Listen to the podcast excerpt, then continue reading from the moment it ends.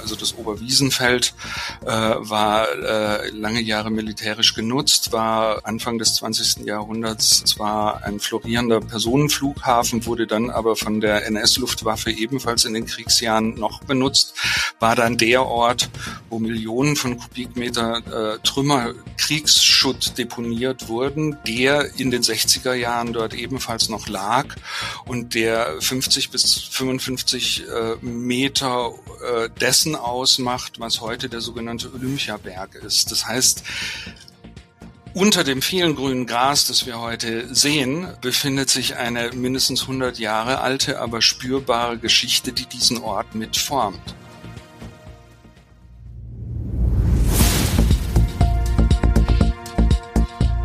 Zeit für Politik, der Podcast der Bayerischen Landeszentrale für politische Bildungsarbeit.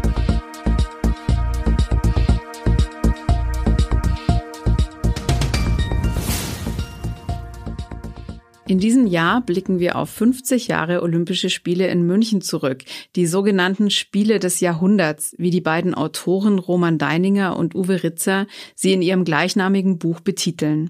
Es sind zum einen die sogenannten heiteren Spiele, zum anderen erfahren sie aber auch durch das Attentat auf zwölf israelische Sportler einen krassen Einschnitt. Derzeit wird in den Medien viel über die Ereignisse von 1972 berichtet. Wir wollen uns heute vor allem dem Konzept der damaligen Spiele und dem noch heute existierenden Ort, dem Olympiapark, widmen und sprechen dazu mit Oliver Heiß, einem der Gründungsmitglieder der Aktion Welterbe Olympiapark. Oliver Heiß ist Architekt und Stadtplaner. Er hat im Rahmen von Welterbeprojekten in Westafrika für die UNESCO gearbeitet, leitet den Geschäftsbereich Aus-, Fort- und Weiterbildung der Bayerischen Architektenkammer und lehrt an der Hochschule Augsburg das Fach Social Design Bildende Künste. Herzlich willkommen, Oliver Heiß. Guten Tag. Weil Oliver Heiß und ich uns kennen, gehen wir in dem Interview zum Du über. Unter dem Motto Olympische Spiele im Grünen, der kurzen Wege, der Musen und des Sports bewarb sich die Landeshauptstadt München im Dezember 1965 um die Austragung der 20. Olympischen Spiele.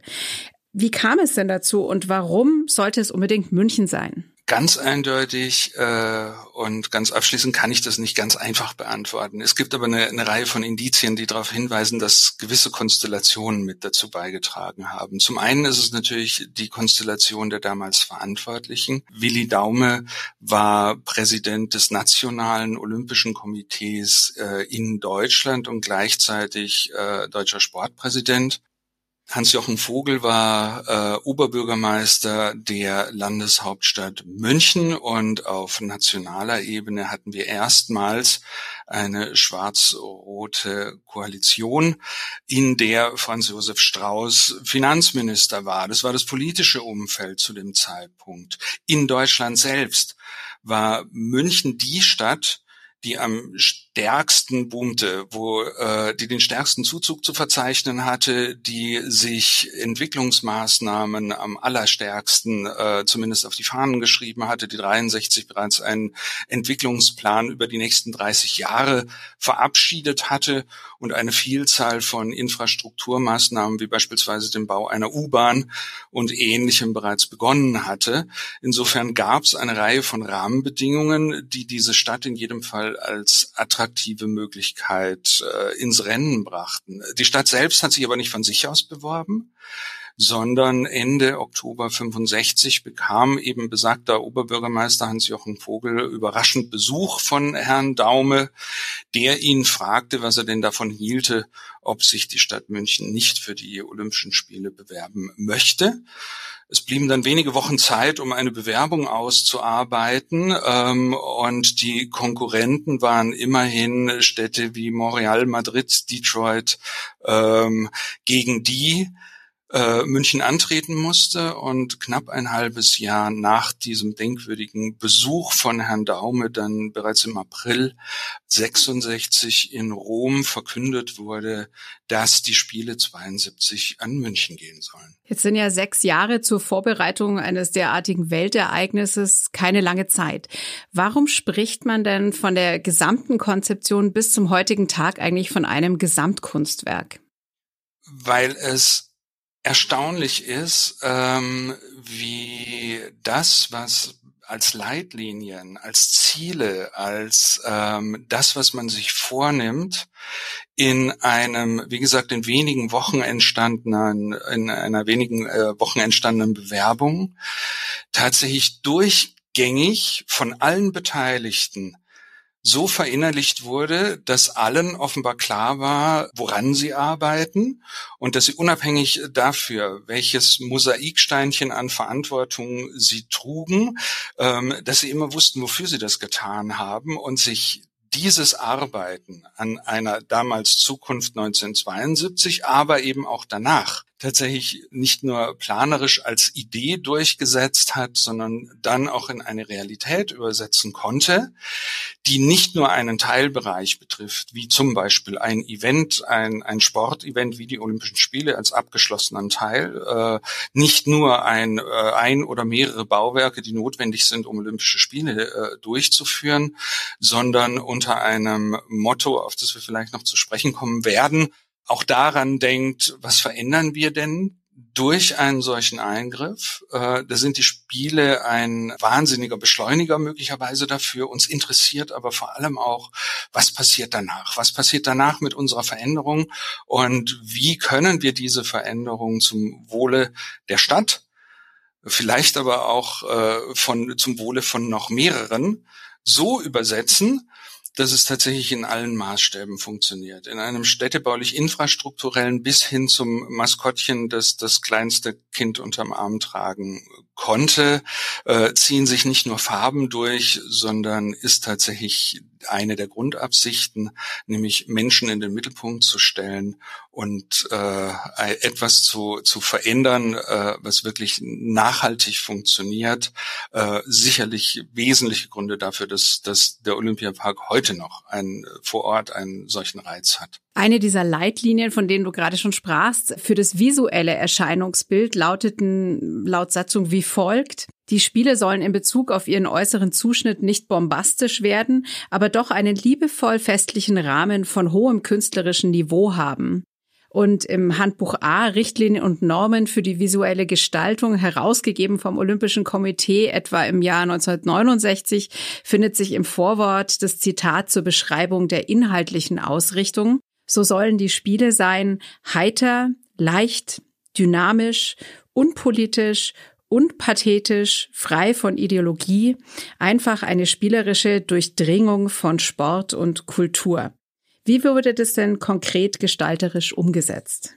Wenn man sich jetzt einfach mal die Gegenbeispiele äh, vorstellt, diese Begriffe, die du gerade erwähnt hast, ähm, das Gegenteil von heiter könnte dunkel und düster sein, das Gegenteil von leicht könnte schwer und monumental sein, das Gegenteil von dynamisch könnte statisch sein, das Gegenteil von unpolitisch ist politisch, von unpathetisch ist pathetisch. Also dann wird bereits deutlich, dass das, was damals versucht wurde, exakt dem entspricht, was in der Urkunde, äh, die, die in den Grundstein eingemauert wurde, was sich dort textlich auch wiederfindet. Dort ist festgehalten, die Jugend der Welt soll sich für diese Spiele des Friedens im Herzen Europas einen würdigen Rahmen finden. Zugleich sollen die Bauten über die Spiele hinaus äh, Zeugnis, Zeugnis ablegen vom Geist unseres Volkes im letzten Drittel des 20. Jahrhunderts. Damit ist eindeutig beschrieben, was sie nicht sein sollen, nämlich das, was 1936 die letzten Olympischen Spiele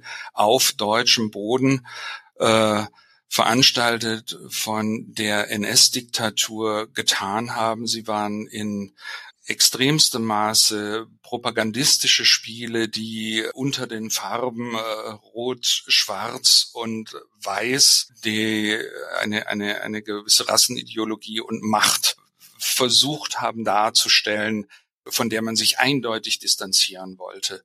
Insofern war es fast naheliegend, dass ein, eine Gestaltung die das Gegenteil dessen versucht, nicht monumental zu sein, bunt zu sein, heterogen zu sein, heiter und freundlich zu sein, tatsächlich eine Aufgabe war, die von allen Beteiligten auch sofort verstanden wurde und wie gesagt auch in allen Maßstäben durchgehalten werden konnte. Das ist einer der Gründe, wieso zum Beispiel dieser Farbkanon, den Sie von den Olympischen Spielen kennen, den Sie heute noch äh, zum Beispiel an den an den an den Pfeilern des Olympiastadions äh, finden, ähm, äh, so aussieht, wie er aussieht und zum Beispiel die besagten Farben Schwarz, Weiß und äh, Rot eben nicht trägt.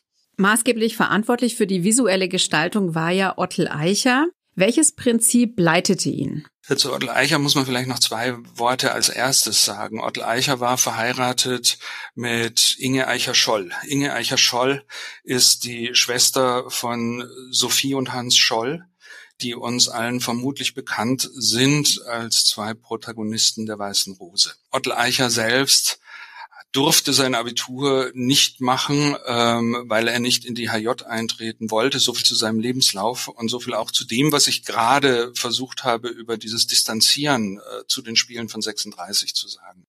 Davon war er getrieben, davon, äh, das sah er im Grunde als seine Lebensaufgabe an. Er hat äh, in Ulm mit seiner Frau zusammen die Volkshochschule gegründet, um das zu tun, was er in den Olympischen Spielen im Grunde auch wieder versucht hat, nämlich Kultur, Gesellschaft und ihr politisches Wirken in ein gestalterisches Umfeld zu überführen, das nicht mit rein emotionalen Fragen geprägt ist, wie das finde ich aber schön ähm, oder eben nicht, sondern der, der begründet Gestaltung vornehmen wollte. Sein Prinzip für äh, das, was er vorgeschlagen hat als visuelles Grundprinzip des Erscheinungsbildes, und da darf ich ihn schnell zitieren, war, was ihm vorschwebt, sei ein äh, psychologisches Klima zu schaffen mit Hilfe von Zeichenfarben, Schriftelementen, ein Klima, das etwa dem entspricht, was die Zeitgenossen sich heute unter München vorstellen.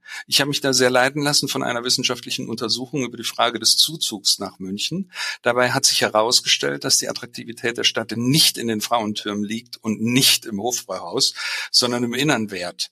Nennen wir es ruhig einmal in einem psychologischen Klima, das natürlich stark bestimmt ist durch das Umland, durch die Landschaft, durch bestimmte spezifische Werte dieser Stadt. Hier kommt es darauf an, diese Werte in eine bildliche Sprache umzusetzen. Dabei können vollkommen neue Zeichen und Formen entstehen. Wichtig erscheint mir, dass sie eine innere, nicht eine äußerliche Beziehung zum München haben. Und diese innere Beziehung, das, was er selbst versucht hat, auch im Handbuch dann als heiter, leicht, dynamisch, unpolitisch bunt zu beschreiben, fand dann zum Beispiel seinen Niederschlag in Farben, die sich eher mit dem Gefühl einer oberbayerischen Landschaft verbinden lassen. Deswegen vielleicht so ein Grundprinzip der Farben, dieses olympische Hellblau, eine Art Grasgrün, und ein Silber als die ersten dominierenden Farben in dem Farbkanon, den er vorgeschlagen hat die dann in kleinen Teilen ergänzt wurden. Äh, ein weiteres ganz wesentliches Prinzip von ihm war immer zu sagen, ähm, wir können theoretisch relativ viel besprechen, aber wirklich glaubhaft werden wir einfach nur dann, wenn wir die Dinge, die wir sagen, auch tun, wenn wir das, was wir behaupten, auch machen. Und damit enthebt er seine Form des gestalterischen Tätigseins ähm, absolut einer puren Oberflächlichkeit, die nur über Farben redet, äh, sondern ähm, die Farben sind vielleicht mit, da, helfen mit dazu bei, sich zu orientieren, aber dann selbstständig äh, in einem gestalteten Umfeld eben Dinge zu machen. Neben dem Farbkonzept spielt natürlich die Architektur der Sportstätten, aber auch das Gesamtkonzept inklusive dem Olympischen Dorf eine Rolle. Was lässt sich denn mit der Brille des Stadtplaners zu der Gesamtanlage sagen? Dass das Entscheidende dort tatsächlich der öffentliche Raum ist. Eine der Grundideen des Büros das den Architekturwettbewerb, der dann 67 ausgeschrieben wurde, ähm, gewonnen hat, war es, sich auf das zu besinnen, was die Olympischen Spiele äh, irgendwann mal waren. Ähm, die Ur den Ursprung haben die Olympischen Spiele äh, baulich in Olympia tatsächlich in Erdstadien, die das äh, baulich das komplette Gegenbeispiel zu dem sind, was zum Beispiel im Römischen Reich einige Jahrhunderte später geschah. Erdstadien sind äh, Sportstätten, Spielstätten, zu denen ein völlig offener Zugang für all diejenigen, die interessiert sind, besteht. Der Sport die Spiele dort waren auch nur ein kleiner Teil dessen, was während der Olympiade äh, denn gefeiert wurde. Und da gab es eben den großen Bereich der Kultur zusätzlich noch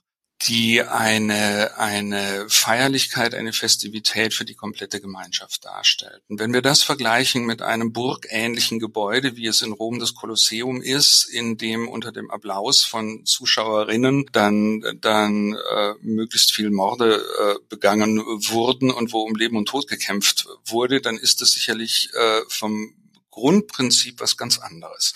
Genau diese Leitlinie nahmen die Architekten sich zum Vorbild, weil sie sich sagten, wir sind einerseits daran gebunden an eine der, der Leitprinzipien dessen, wie sich die Stadt München für diese Spiele beworben hat, nämlich Spiele der kurzen Wege im Grünen. Andererseits sind wir aber auf historisch belastetem Boden, auf dem wir äh, tätig sein sein dürfen. Also das Oberwiesenfeld äh, war äh, lange Jahre militärisch genutzt, war Anfang des 20. Jahrhunderts zwar ein florierender Personenflughafen, wurde dann aber von der NS-Luftwaffe ebenfalls in den Kriegsjahren noch benutzt, war dann der Ort, wo Millionen von Kubikmeter äh, Trümmer Kriegsschutt deponiert wurden, der in den 60er Jahren dort ebenfalls noch lag und der 50 bis 55 äh, Meter äh, dessen ausmacht, was heute der sogenannte Olympiaberg ist. Das heißt, unter dem vielen grünen Gras, das wir heute sehen, befindet sich eine mindestens 100 Jahre alte, aber spürbare Geschichte, die diesen Ort mitformt. Diese, diese Historie haben die Architekten ähm, als ein wesentliches Entwurfskonzept betrachtet und haben gesagt, wenn wir das versuchen mit dem äh, mit den Erdstadien Olympias zu verbinden, dann müssen wir eine eine gestaltete Landschaft erschaffen und nicht Einzelbauwerke in eine Fläche stellen.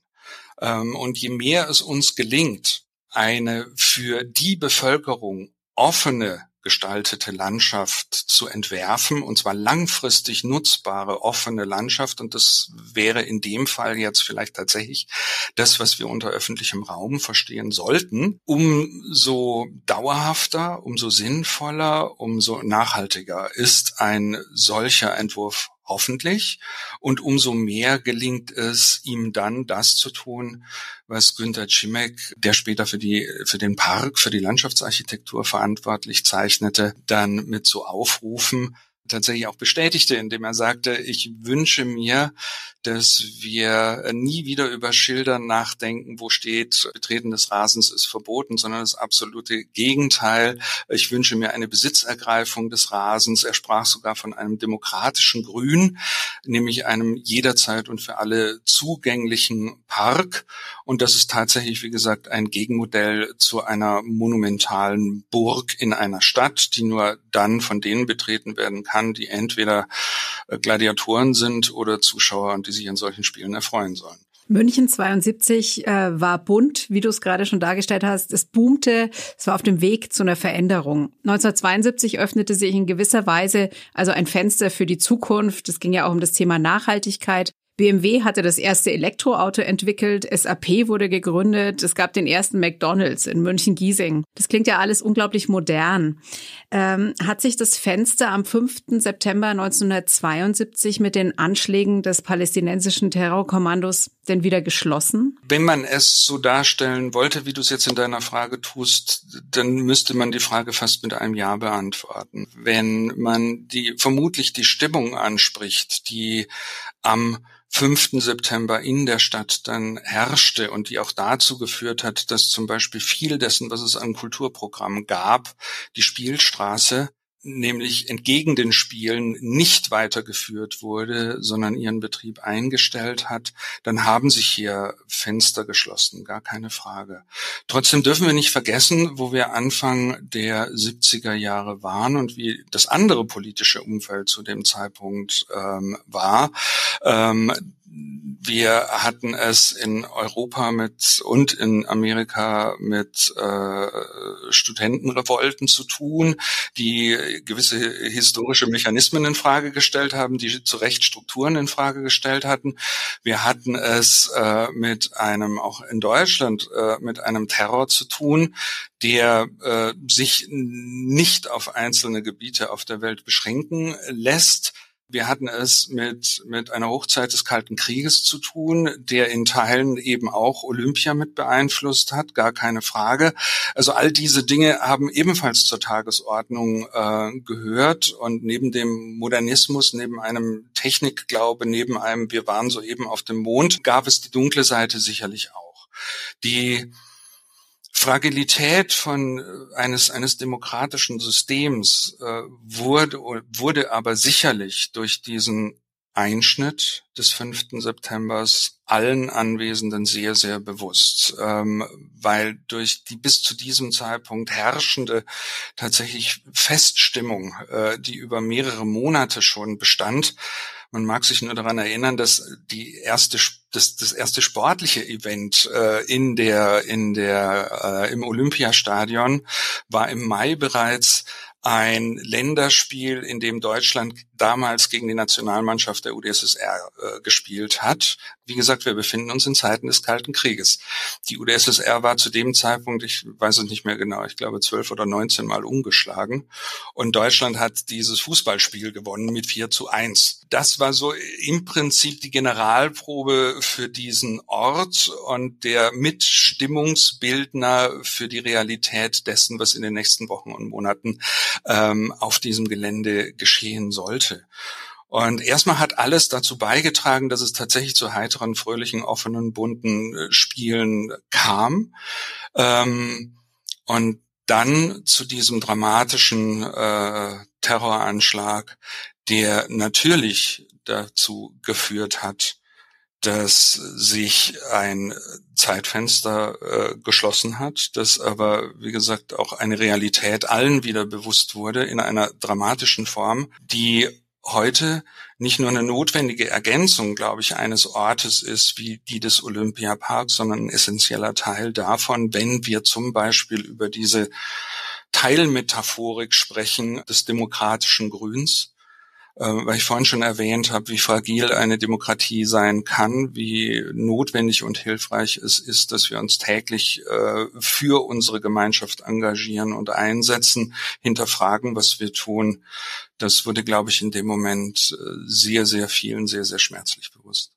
Das heißt also, das demokratische Grün trägt noch mehr dazu bei, dass eigentlich der Olympiapark heute auch ein politischer Ort ist. Unbedingt, unbedingt. Es ist eben nicht nur ein, ein Ort des Freizeitvergnügens. Äh, es ist nicht nur ein Ort, in dem das Grün tatsächlich auch, auch physikalisch äh, dazu beiträgt, dass es einer, einer Stadt bei Hitze, bei Regen, bei bei bei äh, besser geht, als wenn sie solche großflächigen äh, Grünanlagen nicht hätte, sondern es ist tatsächlich ein Ort, in dem jeder von uns gesellschaftlich aktiv sein soll und sein darf. Also könnte man auch sagen, vielleicht ist dieser besondere Ort auch äh, ein Ort der Demokratie. Unbedingt. Und das ist, wie gesagt, tatsächlich eben auch Wunsch gewesen. Ich habe Jimmick bereits erläutert. Ich habe die Offenheit im Konzept erläutert, damit auch das sein, sein theoretisches Wollen vielleicht so ein bisschen verliert. Zwei anschauliche Beispiele.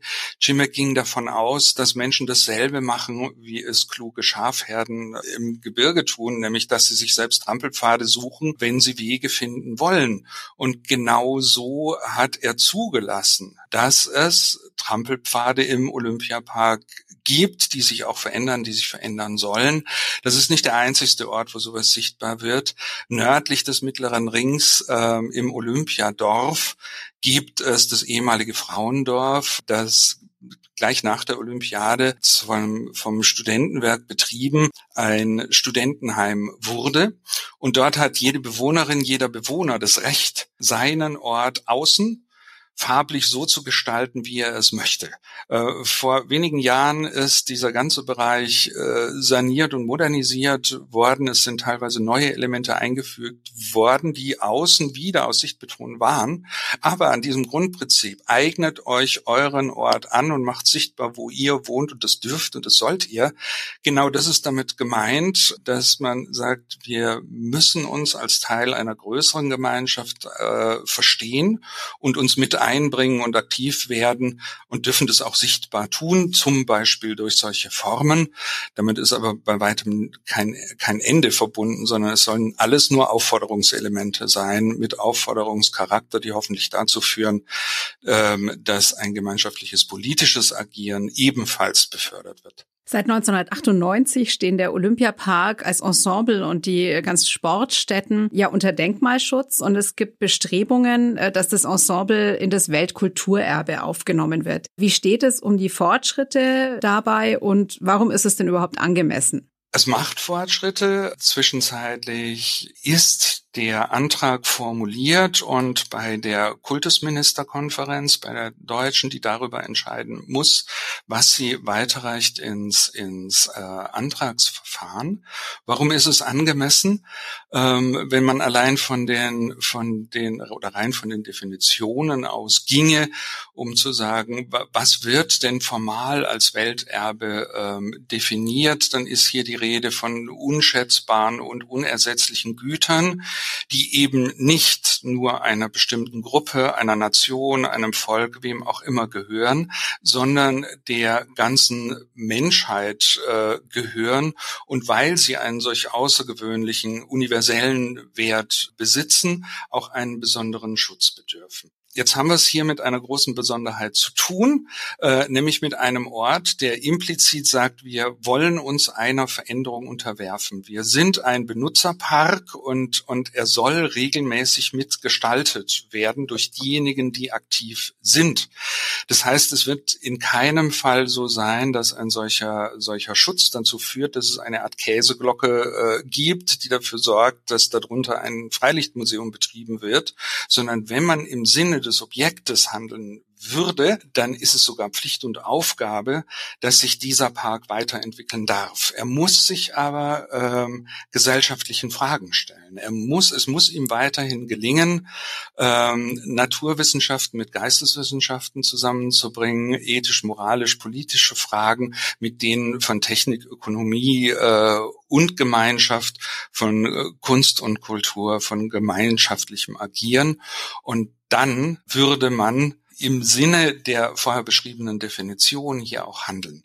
Ich glaube, bin der festen Überzeugung sogar, dass hier noch gar nicht alle Möglichkeiten ausgeschöpft sind, die allein die Stadt zu bieten hat, wenn eine Vielzahl ihrer Institutionen von, von, von den Universitäten angefangen, über die Akademien bis hin zu bürgerschaftlichen Einrichtungen, wenn sie viel stärker diesen Ort in Besitz nehmen würden und, und, und zusätzlich zu den Programmen, die die Olympiapark-Gesellschaft organisiert, ähm, hier ein, ein, eine Nutzung durch die Stadtgesellschaft noch befördert würde.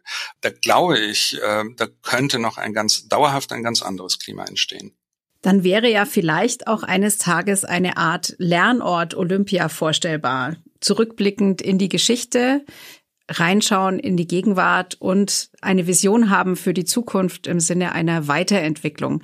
Wie würde denn spontan deiner Meinung nach ein Beschreibungstext für einen Lernort Olympia lauten? Wir wissen, dass wir mit allen Sinnen lernen. Und je aktiver und selbstverständlicher wir Gehörtes, Gelesenes, Gesehenes in aktives Tun, in Ausprobieren, in gemeinsames Verändern, in äh, verantwortliches Handeln mit offenen Möglichkeiten, Fehler machen oder Erfolge erzielen zu können, übersetzen, umso größer ist der Lernerfolg. Wenn wir jetzt davon ausgehen, dass wir dass unsere Form der Gemeinschaft auf äh, humanistischen Werten basiert und seit der Renaissance versucht, unsere Welt, die Natur, uns als Menschen und Gesellschaft zu ordnen und zu verstehen. Und wir spätestens seit den Gebrüdern Humboldt äh, wissen, dass deren starke Strukturierung, Professionalisierung, Disziplinierung dazu beigetragen hat, dass wir zwar Lernen organisieren können, dass wir aber gerade in den letzten Jahrzehnten gelernt haben, dass ein, ein, ein zu starkes äh, mit der jeweils professionellen Brille äh, nur in meiner Fachrichtung denken uns nicht dabei hilft, gemeinsame Probleme zu lösen. Wir stehen vor enormen globalen Fragen. Wir müssen Antworten finden und wenn es uns nicht gelingt, trans- und interdisziplinär zu denken und zu arbeiten, wenn es uns nicht gelingt, Probleme und Fragen holistisch äh, zu betrachten, dann werden wir vermutlich auch keine gemeinsamen Lösungen finden, die wir gemeinsam tragen wollen.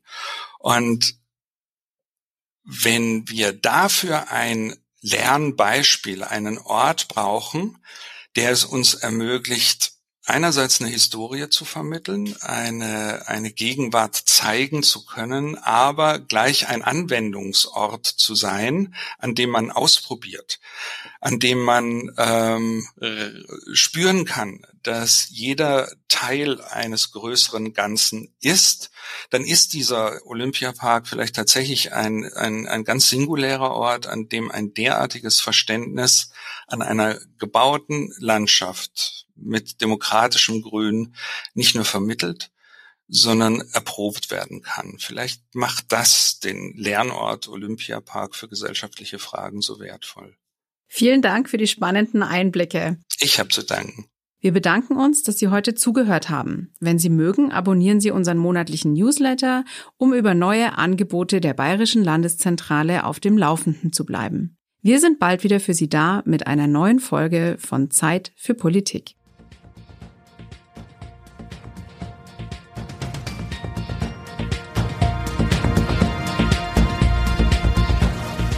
Für mehr Informationen und Tipps besuchen Sie uns auf www.blz.bayern.de.